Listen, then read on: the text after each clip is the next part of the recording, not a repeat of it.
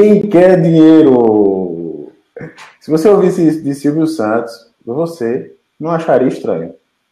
Mas ouvir isso de um estranho causa uma sensação de fraude, de alerta, na é verdade. Foi assim que Gustavo, CEO e fundador do Pop, se sentiu enquanto estava validando sua ideia. O Pop é um sistema para qualquer usuário da internet conseguir economizar comprando online, recebendo de volta parte do dinheiro gasto naquela compra. E as melhores lojas do país já são parceiras dele. E como é que funciona essa parceria? O Poupe leva você até a loja. Você compra. A loja dá uma comissão ao Poupe por você ter ido até lá. E o Poupe reparte parte dessa comissão com você. Simples, né? Isso significa que parte do seu dinheiro volta para sua conta. E por que, que o Poupe faz isso? Porque economizando, você consegue juntar comprar outras coisas do seu interesse, consegue se segurar até o final do mês, ou seja, você consegue planejar e realizar seus sonhos. O mais legal é que se sua loja preferida não estiver na lista de lojas parceiras do Pouco, você pode recomendar essa loja ao Pouco e ele vai atrás de conseguir os melhores descontos para você. Isso parece novidade aqui no Brasil, mas isso já funciona nos Estados Unidos e Europa há no mínimo 10 anos. Nós, do Pling Ideas, conhecemos o Gustavo em Recife, numa palestra que ele deu há uns quatro anos. O tempo passou e hoje a gente está ajudando empreendedores a construírem seus pitches. E a, e a relação disso é que não tem um treinamento de pitch que a gente dê que a gente não mencione o Pope como exemplo. Por quê? A gente vai descobrir agora ouvindo as histórias da boca do próprio Gustavo.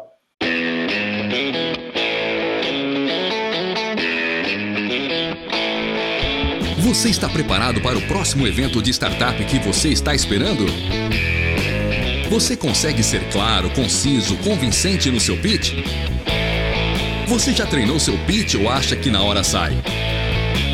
Está começando mais um podcast Pitch para startups. Um oferecimento Pling Ideas, a sua escola online de pitch. Gustavo, obrigado por ter aceitado nosso convite. Seja bem-vindo. Valeu, Emerson. É um prazer.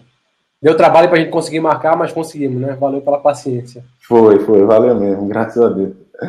Gustavo, é, eu me lembro de que quando eu vi a história do Pope, você chegou contando uma ideia, e você viu essa ideia nos Estados Unidos, queria replicar aqui no Brasil, é, e você levou para um amigo seu, falou para ele, Conta para a gente como foi é, esse momento de validação da sua ideia. É, eu conheci a ideia na Inglaterra quando eu estava morando lá e voltei para o Brasil queria começar alguma coisa. Eu tinha ido estudar empreendedorismo e tecnologia. E eu sou daqueles caras que adora é, desconto, oferta, cupom, programa de fidelidade. Então, quando eu conheci esse modelo que você podia comprar e ainda ganhar uma parte da grana de volta, ou seja, você comprava em qualquer loja que você gosta, no menor preço, e ainda conseguiu a grana de volta, eu fiquei apaixonado pelo modelo. E aí quando eu voltei, eu falei, pô, a gente tem que começar a testar isso no Brasil, não é possível que isso não está rolando. É, tinha um pessoal que já tinha testado em 2007, 2008, eu tenho contato com eles, mas eles estavam fechando, é, o mercado de e-commerce estava crescendo, e eu só, é, é, empreendedor cego, maluco, né, que olha assim e fala, não tem como isso não dar certo, né. Então eu resolvi que antes de eu pular do abismo, eu tinha que começar a validar com algumas pessoas. E comecei a conversar com amigos e perguntar para eles, pô, você comprou a internet? Eu queria descobrir primeiro quais eram aqueles que compravam e depois descobrir qual era o processo deles de compra e, e busca de desconto, né? É, e, e, fui conversando com alguns e, e, eu lembro que quando eu fechei um grupo de 14 para começar a testar, 14 amigos, eu falava assim, ah, entendo que você comprou na internet, né? Pô, tô fazendo um teste aqui, é, não está ainda muito ajustado, mas se der certo, você vai ganhar uma parte da sua grana de volta, né? Está fechando as parcerias com os maiores e-commerce e se você comprar através da gente, pode ser que a grana volte. Eu não posso prometer, porque eu estou testando ainda, mas se der certo, você recebe uma parte da grana de volta. Engraçado que um dos meus melhores amigos de infância me ligou no outro dia e falou, Guga, pô, te conheço há tanto tempo, velho. É, é, pô, desde a infância, a gente brinca junto, sei o quê, pô, acompanhei sua carreira, sei o quê você foi morar fora, voltou agora. Mas, pô, o que, que você se meteu, velho? Devolver dinheiro para quem compra, assim, tá estranha essa história, você quer conversar? E aí, essa foi a primeira parte da validação que eu descobri que, pô, se meus amigos que me conhecem desde pequeno achavam que parecia maluco, imagina quem não me conhece, né? É verdade, é verdade. Então, esse foi um primeiro grande insight. E uma das maiores dificuldades até hoje, três anos depois, é, a gente tem ainda uma dificuldade de explicar para as pessoas exatamente como é que funciona, né? Porque só ouvindo que você ganha dinheiro, qualquer. Meu pai falava, né, que dinheiro fácil não existe. Não existe dinheiro fácil e formalista. Então, ouvir esse pitch é, parece uma coisa estranha, né? É verdade. Eu lembro na sua história que você contou que na rua você é, falou com o cara e o cara é, chamou de malandro, foi uma coisa assim, né? Foi, foi eu tava num weekend e encontrei o Yuri é, da aceleradora e o Yuri falou, ah, super legal essa ideia, Guga, mas ninguém vai acreditar nesse negócio. Eu falei, ah, vamos botar uma landing page lá, o cara deixa e-mail, e pô, ninguém vai acreditar, vai pra rua falar para as pessoas disso. Esquece landing page. Eu falei, ah, nem a pau que eu vou pra rua. Mas eu pensei, se eu encontrar o Yuri de novo, ele vai me perguntar, e aí, pô, eu vou dizer o que que não fiz? Yuri é aquela lenda, você não pode é, desobedecer o cara, né? Entendi. E aí eu baixei um app de. Era um app de questionários, botei quatro perguntinhas básicas. Acho que isso era começo de 2011. É, compra coletiva ainda estava crescendo no Brasil, ainda estava no boom de compra coletiva, sei lá, 1.500 players no Brasil. E aí botei assim: você faz compra na internet? Sim ou não? E aí botei uma segunda que era tipo uma dupla verificação. Eu falava assim: e compra coletiva? Porque tinha gente que comprava no Peixe Urbano no Google, mas não achava que isso era compra na internet. Entendi. A, a terceira pergunta era: é, e você gostaria de ganhar uma parte da grana dessas compras de volta? É, bem direto, assim. E, eu, e a quarta, se o cara dissesse sim, eu falava: então me dá seu e-mail, que eu vou te convidar para um teste. E muito mais que conseguir usuários, eu queria ver a reação das pessoas com a pergunta direta, que era: você gostaria de ganhar dinheiro de volta? E aí foi para um lugar aqui em Brasília, é, chamado Setor Comercial Sul, que é um dos poucos lugares de Brasília que tem aglomeração de pessoas com o meu iPad e fiquei lá, parava as pessoas e falava, ah, me dá um tempinho, por favor, responde aqui, vai ser menos de dois minutos, estou fazendo trabalho na faculdade. É, e, e, foi incrível, eu falei com umas 70 pessoas nesse dia, é, teve gente que me chamou de maluco, teve gente que me chamou de ladrão, é, teve uma moça que falou, eu não vou dar meu e-mail porque eu tô vendo meu e-mail porque eu tô vendo que você é casado. É, teve gente que falou, é, é, sai daqui que vão roubar teu iPad, ó, tem um cara ali de olho no teu iPad. Nossa. Mas também teve, assim, muito aprendizado legal. É, eu consegui uns, acho que uns, perto de 50 e-mails nesse dia de pessoas que falando, beleza, eu quero. Teve gente que falou, eu quero ganhar dinheiro de volta, mas não vou te dar um e-mail. Teve gente que voltou depois e falou, pô, é, resolvi te dar o um e-mail. Então, teve gente que foi trabalhar e voltou. Teve gente que me deu o um e-mail errado e voltou depois e falou, eu acho que eu escrevi o meu e-mail errado, deixa eu conferir aí. É, teve gente que chegou e falou assim: é você que está devolvendo dinheiro para quem comprar na internet? É a pessoa que trabalha comigo mandou eu descer te dar meu e-mail. Mas o mais legal desse dia foi que eu sempre falava assim: depois que o cara me dava um e-mail, eu perguntava assim: você quer saber como é que funciona? A pessoa falava: quero. Eu falava: ah, não, não é ladrão nem nada, né? A gente trabalha junto com as lojas e ganha uma comissão por ajudar elas a vender. Só que a gente racha essa comissão com você. É, então você vai receber um e-mail do Google.poup, que sou eu, né? Para te convidar. Então espera que entre hoje e amanhã vai chegar um e-mail do Google.poup. Quando eu cheguei em casa essa noite, que eu abri meu e-mail, já tinham quatro e-mails de pessoas falando assim: Guga, não esquece de me mandar um convite, por favor. E assim, essas quatro são aquelas perfeitas para o começo do negócio. São aquelas que estão super interessadas no negócio. Eles saíram da rotina normal deles para ir atrás de você para garantir que eles vão começar a usar. Esses são os bons malucos que você precisa no começo, né? Porque no começo sua ideia tá informação, não tá pronta. Tem esses caras que estão desesperados. Pô, o cara memorizou meu e-mail. Se deu trabalho de voltar para, sei lá, o local de trabalho, para casa dele, abrir o Gmail do cara, escrever meu e-mail. Se ele, deu, ele tem um trabalho grande para conseguir. Esse é o cara perfeito que você tem que segurar no colo, porque ele vai te ajudar no começo a construir seu produto, né? Isso. Eram quatro malucos desse é, no começo. Legal. E, e qual foi aquele momento é, em que você sentiu necessidade de mudar um pouco o discurso para poder fazer as pessoas entenderem mais? É, a, gente, a gente já mudou o discurso acho que umas três, quatro, cinco vezes. É, a primeira coisa que eu falava era ganhe dinheiro comprando, né? Seja, você pode comprar e mesmo assim ganhar dinheiro. Na mesma hora que você gasta, você ganha dinheiro. Essa aí ninguém acreditava. Essa, essa e para mim um bom teste de pitch é aquele que você fala e o cara responde com o olho ou com alguma palavra na hora. Mas se você faz o pitch, o cara olha para cima, assim, né? Se ele dá aquela virada de olho, né, assim, que ele foi pensar lá atrás do cérebro dele para ver se ele entendeu, você perdeu esse cara. É, você fala que o pitch é uma, um, é uma sedução, né? É uma paquera. É. E, e, ela tem que ser tão direta quanto uma paquera. E essa de ganhar dinheiro comprando, ninguém entendia. Faz todo sentido. Só que como as pessoas não entendiam, eu perdia elas. É. Depois de ganhar dinheiro comprando, a gente falou em, em é, faça suas compras. Eu, eu, não lembro. E a, a gente foi mudando, mudando, mudando, até que a gente chegou numa que era. Eu acho que alguém falou essa pra gente, assim. Alguém falou, ah, tipo isso. Eu falei, perfeito. E, o, o, ideal também para você achar é quando as pessoas, os seus usuários começam a explicar a, su, a, sua, a sua ideia, o seu produto, o seu serviço de uma forma clara. Aí, se esse cara está explicando de forma clara, talvez esse é o seu jeito, né? A que a gente usa hoje não é mais ganhar dinheiro comprando, que é super difícil de entender, mas a gente tenta trazer para a realidade das pessoas. Que alguém falou assim: ah, Guga, tipo um programa de fidelidade, né? Só que em vez de milha, essas coisas que ninguém usa, você tá dando dinheiro. Aí eu, porra, é isso. É, então hoje a gente fala: eu tenho um programa de fidelidade, só que em vez de milhas e pontos, a gente dá dinheiro de volta para você na sua conta. É, que é uma forma, é tipo. É, tem, esse é um estilo de pitch, né? Que é, é, hoje é conhecido como Uber for X, né? Ah, eu tenho um, um sei lá, um, um, delivery de comida. Então eu tenho Uber para comida. Você fala, você faz um, um, paralelo com uma coisa já conhecida para outra. É, sei lá, eu tenho Uber para helicóptero. Então, ah, quem quer fazer viagem de helicóptero pode vir aqui. A gente fala, a gente tem um programa de fidelidade, a diferença é que a gente dá dinheiro em vez das outras coisas. É, e agora, quando a gente explica não tem como a pessoa não entender. Ela pode não gostar, mas pelo menos eu não perco o cara na hora, né? É melhor você é, perder o cara sabendo que ele não quer do que você perder o cara sem saber se ele entendeu ou não.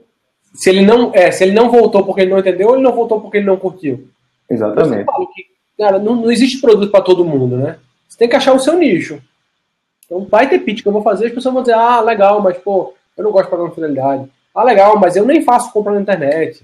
É, mas naquele meu público específico, sei lá, que é o cara que compra na internet e que está disposto a dar um passo a mais para economizar, seja indo no Buscapé, num site de cupom de desconto, alguma coisa assim, esse cara tem que entender o que eu faço, porque ele é o meu público-alvo. Verdade.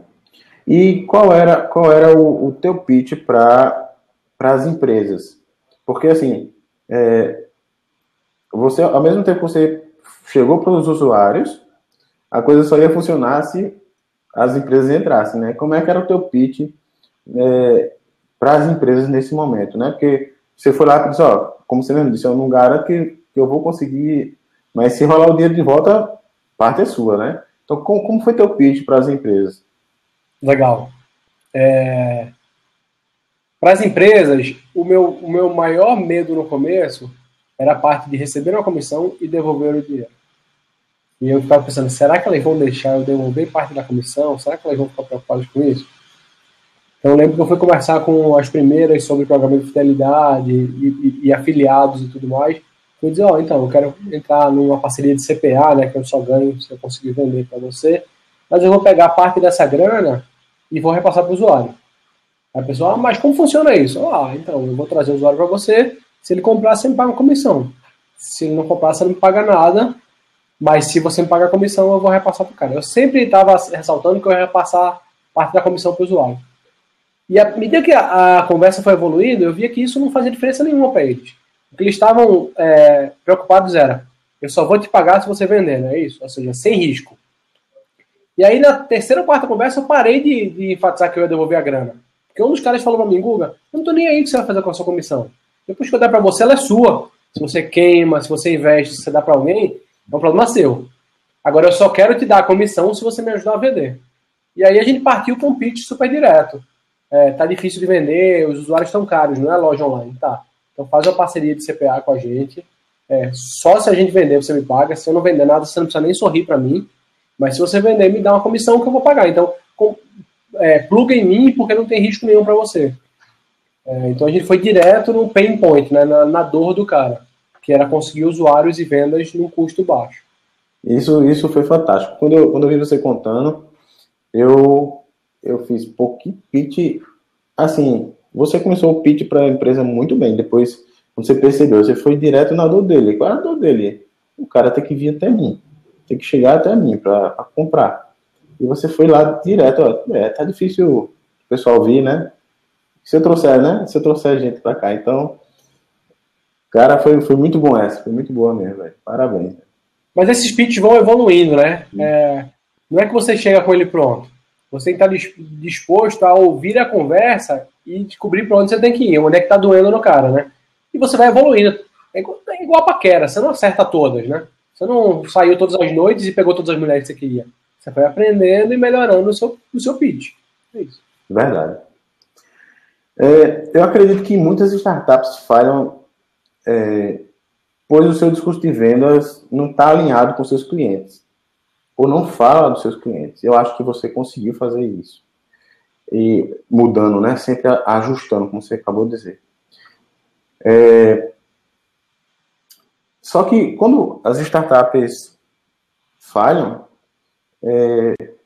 muitas vezes elas vão procurar problemas no modelo de negócio. Porque a questão do pitch está tão assim deixada de lado que elas vão procurar problema no modelo de negócio. Às vezes não é nem o problema do negócio. Imagina é, se você não ajusta seu pitch. Você diz, não, eu vou, vou falar sempre desse mesmo jeito aqui. Porque é o que é, não é. Você não compra e ganha dinheiro. Não é assim, funciona é assim. Então, é, se você não muda, o seu, o seu modelo de negócio dos Estados Unidos e Europa, aquilo já está validado. Não é verdade? Então, se você não muda, você é, corria um risco grande de, de, de, de falhar, porque as pessoas não estavam entendendo. E o problema não ia estar no modelo de negócio, o problema ia estar no, no discurso de venda. Né? E, e aí poderia ser que você caísse, acabasse caindo nas estatísticas das startups que, que falham por conta disso. E, e eu acho que. Você... Pode falar. É, eu sempre falo que a gente, a gente é responsável. A gente não é responsável só pelo que a gente fala, né? A gente é responsável pelo que o outro ouve, né? É, e a gente tem que estar muito ciente disso. Ou seja, eu posso estar dizendo que você ganha dinheiro comprando, mas se você não entendeu, a culpa é minha, a culpa não é sua, né? É, eu não sei se o sistema de ensino da gente também não, não foi assim, né? se o professor explicava e gente não entendia, parecia que a culpa era nossa, mas eu não acho, eu acho que a culpa é do professor. Ele que tinha que que, que é, tá ensinando uma linguagem acessível para 100% da turma, não era para 50%, 60%. É, então, talvez porque eu venho de uma área de, de marketing é, comercial, eu sempre fui, eu sempre acreditei muito em, em ler o outro lado, né? Em falar e, e prestar atenção na reação do outro. Será que entrou bem? Será que entrou mal? Será que entrou? É, será que passou direto aquela mensagem? É, e, e eu, eu, tenho certeza absoluta que esse pitch que a gente usa no Pop hoje, de é um programa de fidelidade, só que em vez de milhas e pontos é grande de volta, não vai funcionar para sempre. Vai ter uma hora que a gente vai ter que mudar o pitch de novo, o mercado vai ter evoluído, isso já fica, vai ficar banal, e vai ter que achar um outro diferencial é, é, para falar. É, lembrei agora que teve uma época que cupom estava muito em alta, e a gente estava recebendo muita gente de SEO por cupom. E a gente resolveu chamar o nosso pitch de que a gente tinha um cupom turbinado. Que além de você usar o cupom, você ganhava uma grana de volta. Então eu falava o cupom que era o que o cara veio, mas dizia que era turbinado e pedia para o cara ir olhar. Mas é isso, você vai adaptando o seu pitch para quem, para o que a pessoa está procurando e para aquele, para o tipo de dor que ele tem. Mas muito mais do que o que eu estou falando, eu tenho que ter certeza de que ele está entendendo aquilo que eu quero que ele entenda, né?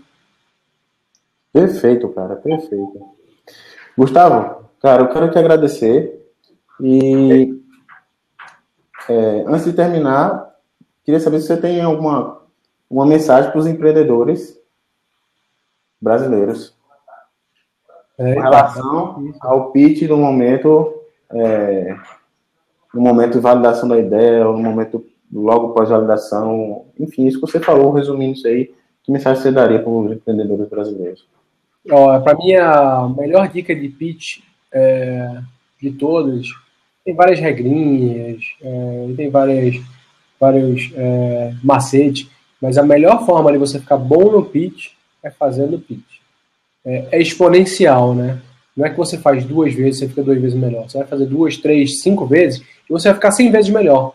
Porque a gente hoje não tem a cultura de parar para treinar muitas coisas.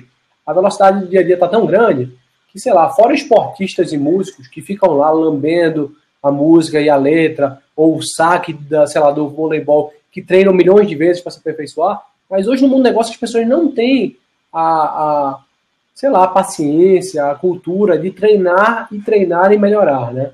É, então, para mim, quem quer fazer um bom pitch tem que ter a paciência, o discernimento e, e sei lá, e, e a tenacidade de continuar fazendo e treinando porque é exponencial é, a melhoria quando você vai treinando o pitch.